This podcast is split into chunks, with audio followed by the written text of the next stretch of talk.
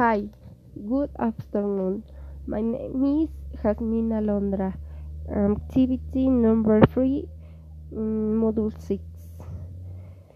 My living room is a bit small. Its walls are navy blue. In my living room, there are three dark gray arms placed in the square.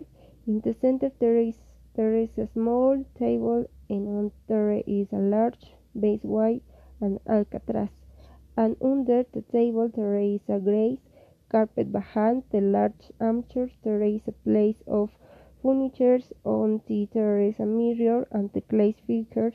On the sides of the small and medium armchair there is a lamp and its from on the armchair there is television that is hooked to the wall under television there is another place furniture in the winter books, speaker and the bass, speaker and bass on the left side of the of television there is a door and that's inside the window. Is only window in the room